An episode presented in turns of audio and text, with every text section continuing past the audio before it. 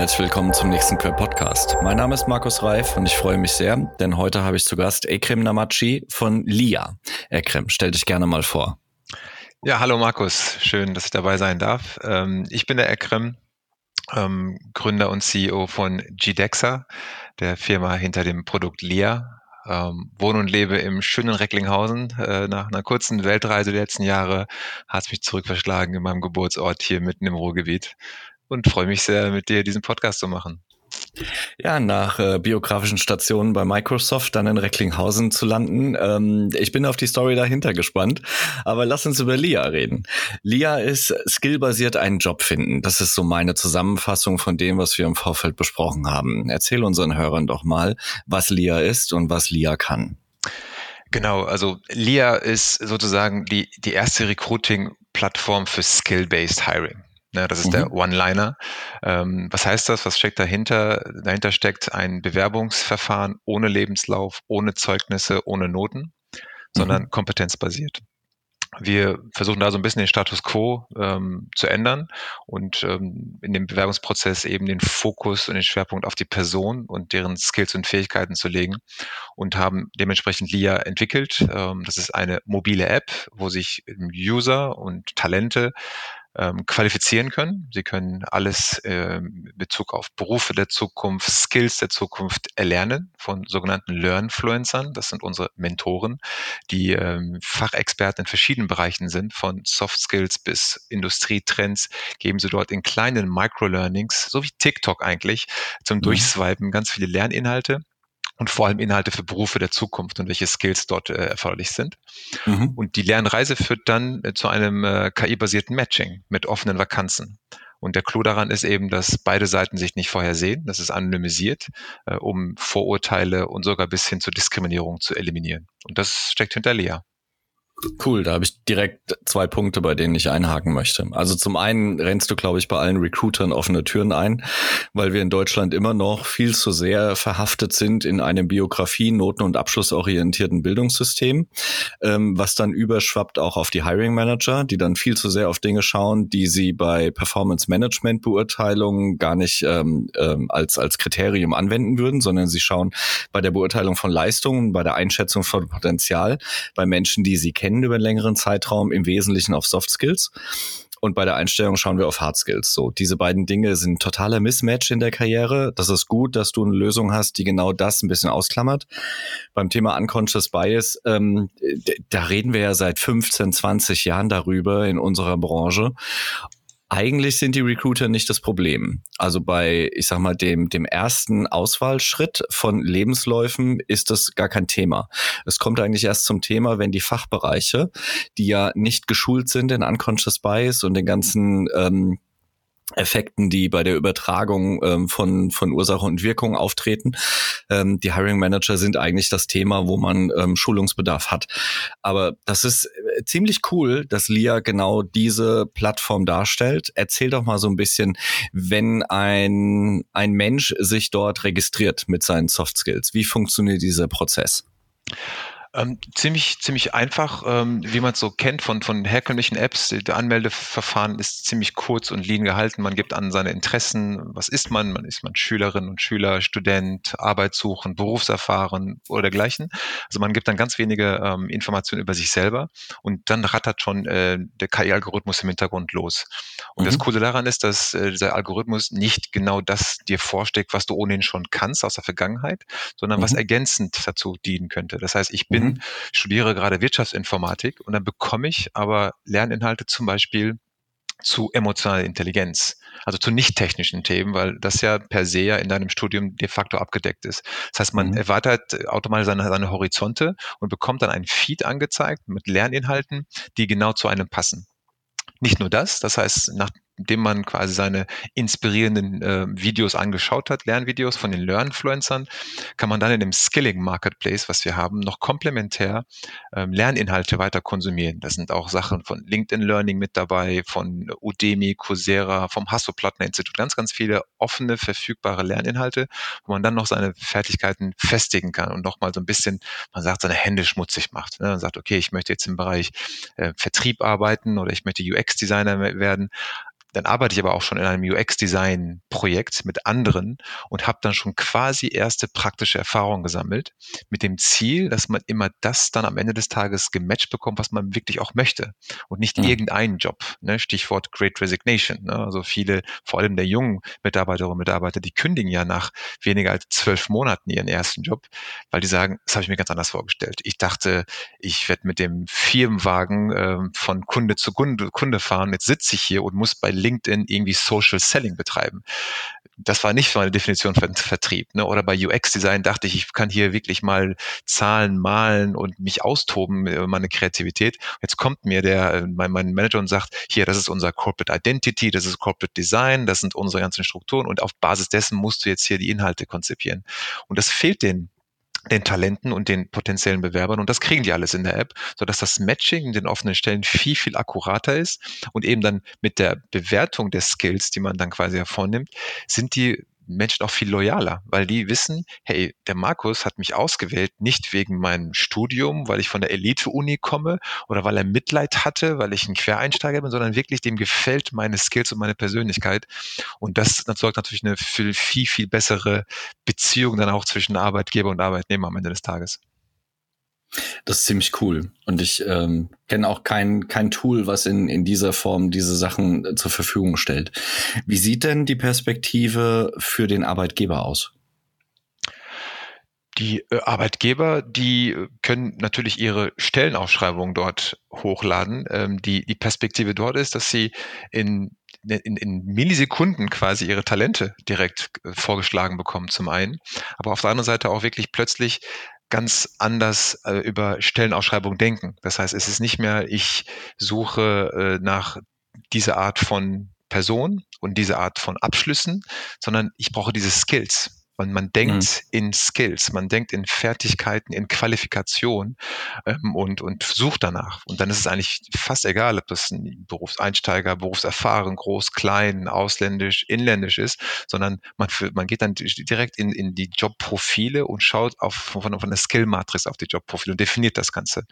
Was dann natürlich am Ende des Tages äh, viel akkurater ist bei, bei der Personalauswahl, ne? weil man dann nicht sagt, okay, ich habe jetzt eine Person, den Ekrem, und das passe ich jetzt mal der Stelle irgendwie an und der muss sich irgendwie verbiegen und dann mache ich noch ein bisschen Personalentwicklung und ganz, ganz viel interne Schulung noch dazu, damit das wirklich so noch passgenau passt, sondern ich gehe den umgekehrten Weg. Ne? Also ich, ich äh, versuche wirklich die Person zu finden, die genau die Skills und Fertigkeiten hat. Und das ist dann für die Unternehmen natürlich eine Perspektive, wo sie ein bisschen umdenken werden, aber am Ende des Tages natürlich viel besser ihre offenen Positionen dann auch besetzen können, weil das alles nur noch skillbasiert funktioniert. Eigentlich ist das ja der Gamechanger in dem gesamten Talent Acquisition Umfeld. Also wir versuchen ja wegzukommen von Biografie und Noten, äh, von Abschlüssen und wir versuchen hinzukommen, ähm, welche Kompetenzen sind notwendig, um einen Job auszufüllen und dort 100 Prozent der Erwartungen zu bedienen. Ähm, wenn wir im Recruiting unterwegs sind, reden mit Hiring Managern, dann sind Stellenbeschreibungen, die ähm, für die Innenverwendung getextet sind, meistens eine Aufzählung von biografischen Elementen ähm, mit Berufserfahrung, Sektorerfahrung, Branchenexpertise und so weiter, ähm, bis hin zu Beschreibung von Tätigkeiten. Also es findet eigentlich so eine Kompetenzspinne. Ähm, mhm. Welche Ausprägung brauche ich in welcher Kompetenz, was ja eigentlich Grundlage ist für die persönliche Weiterentwicklung. Also in L&D, Learning and Development, nutzen wir sowas sehr intensiv mhm. ähm, in, der, in der deutschen Wirtschaft, aber bei der Talent Acquisition eigentlich kaum. Ja. Ähm, hast du Hilfestellungen für Recruiter, um ihre Hiring, Hiring Manager überhaupt erstmal zu diesem Punkt zu bringen, über Kompetenzen nachzudenken? Absolut. Also ich meine, ähm, es gibt ja diesen, diesen berühmten Spruch von Simon Sinek, ne, um, ähm, Hire for Attitude, Train for Skills. Ne? Also ja. ich glaube, das muss dann bei den Hiring Managern auch äh, quasi etabliert werden, dass die immer mehr über diese Geschichten nachdenken, zu sagen, ähm, boah, dieser Quereinsteiger, den ich damals eine Chance gegeben habe, das ist ja mein, mein bester Mann, meine beste Frau. Ne? Hätte ich nicht gedacht. So, also diese Geschichten hat fast jeder, jede Führungskraft zu erzählen, aber trotzdem trauen sie sich nicht, weil immer dieses, dieses Risiko ähm, zu groß ist, nicht diesen Minimi einzustellen. Also nicht diese ja. Person einzustellen, die so wie ich ist, die so denkt, so eine Arbeitseinstellung hat wie ich, weil man sagt, ah nee, das ist, könnte ja vielleicht doch irgendwie nach hinten losgehen. Ähm, wir, wir gehen hin und sagen, hey, erzählt doch Geschichten aus deinem Team. Wenn du, mhm. Markus, jemanden in deinem Team brauchst, dann erzähl doch von deinem Mitarbeiter Ekrem, der als Azubi bei dir im Bereich angefangen hat vor sechs Jahren, sich dann nach der Ausbildung Stück für Stück hochgearbeitet hat, sich festgebissen hat und jetzt Teamlead ist. Das ist die Stellenausschreibung der Zukunft. Diese, diese Geschichte zu erzählen, weil da, da steckt so vieles hinter. Für den, für den Kandidaten steckt dahinter, wow, erstens super Kultur, Aufstiegschancen sind da, ich lerne on the job, plus ich kriege dann das Umfeld dazu, ich werde promoted, ich habe Lust darauf. Versus eben aufzuzählen, wir brauchen das, wir suchen das, du kannst dies, du kannst jenes, dann gibt es noch ganz viele Benefits. Und das ist so ein bisschen das, was wir etablieren möchten bei den Hiring Managern, zu sagen, hey, Cultural Fit ist okay. Ne, du kannst natürlich immer den, den Zehner auf dem Fußballfeld äh, holen, weil ne, die, die schießen meistens doch, aber du brauchst auch ein Ad, du brauchst auch einen Rechtsaußen, einen Linksaußen, einen Abwehrspieler, einen Stürmer, also wirklich andere Spielertypen, andere Teamplayer und als Ganzes ist man dann eine Mannschaft. Und, und ich glaube, du hast recht, Hiring Manager, die trauen sich noch nicht. Äh, die Recruiting-Abteilung machen einen genialen Job dahingehend, um, wirklich das reinzubringen und zu sagen, ey Leute, äh, ne, seid mutig, probiert mal andere Sachen aus und versucht mal wirklich auch andere Biografien eine Chance zu geben. Äh, auch Stichwort Diversität.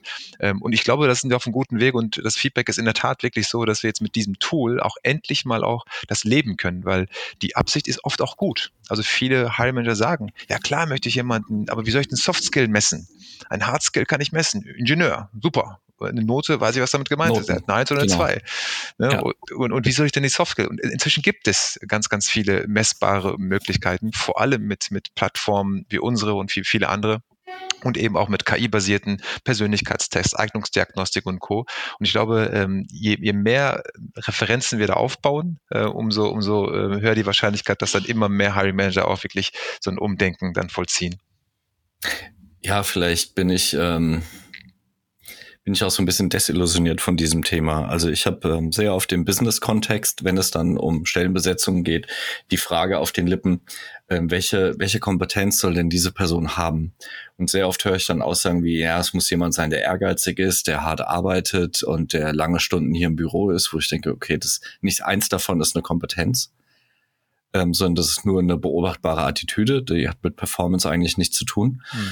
Ähm, und dann sieht man halt viele Hiring Manager, die verzweifeln, weil sie verstehen eigentlich, dass sie ähm, in so einem Dunning-Kruger-Konstrukt gefangen sind, dass sie eigentlich nicht verstehen, wie funktioniert denn eigentlich ähm, Talent? Und äh, wie kann ich denn Talent heben und Potenzial gewinnen.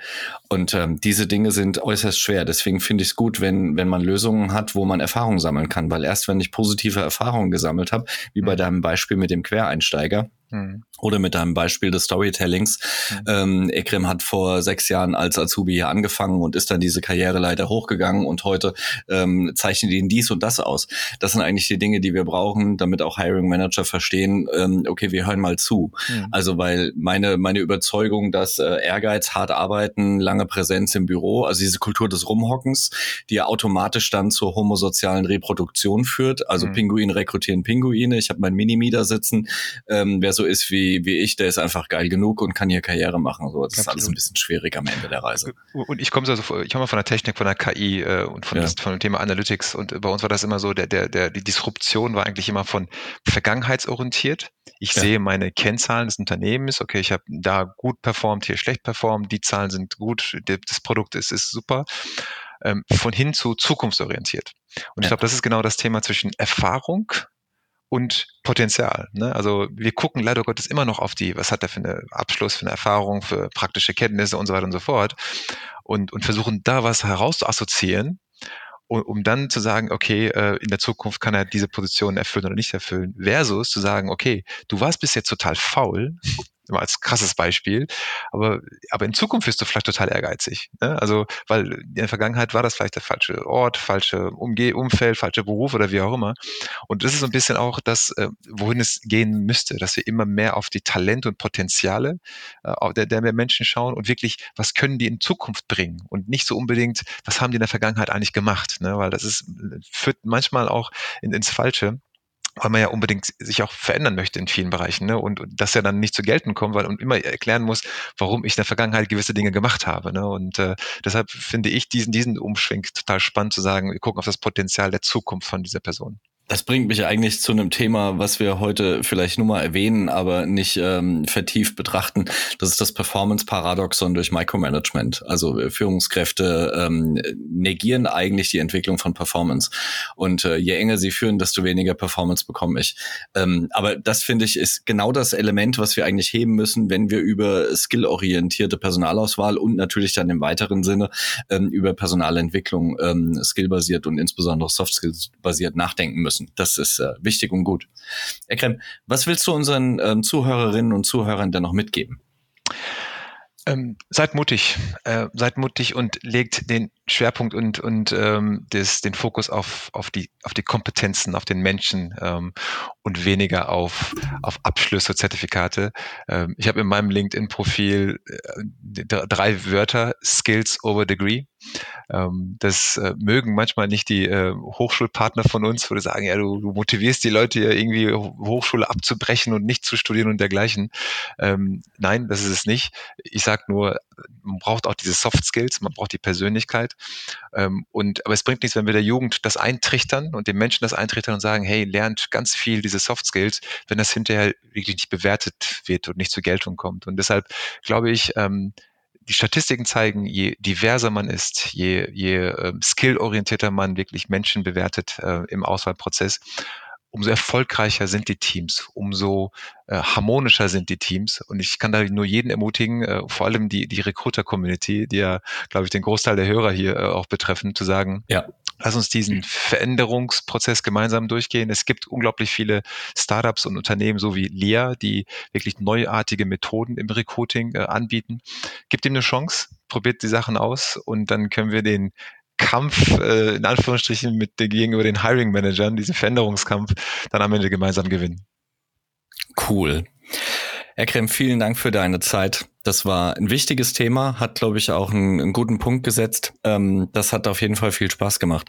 Das war der Queb-Podcast mit Ekrem Namachi von LIA. Wir verlinken deine Website in den Show Notes. Wer Interesse hat ähm, und möchte mehr erfahren, kann gerne draufklicken und dich kontaktieren. Vielen Dank für deine Zeit, einen schönen Tag und viel Erfolg bei deiner Arbeit. Vielen Dank, Markus.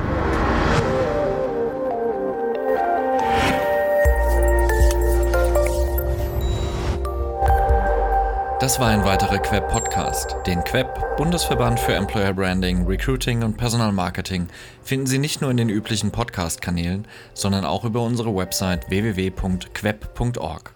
Vielen Dank fürs Zuhören. Ich verabschiede mich, Ihr Markus Reif und der Queb Quality Employer Branding.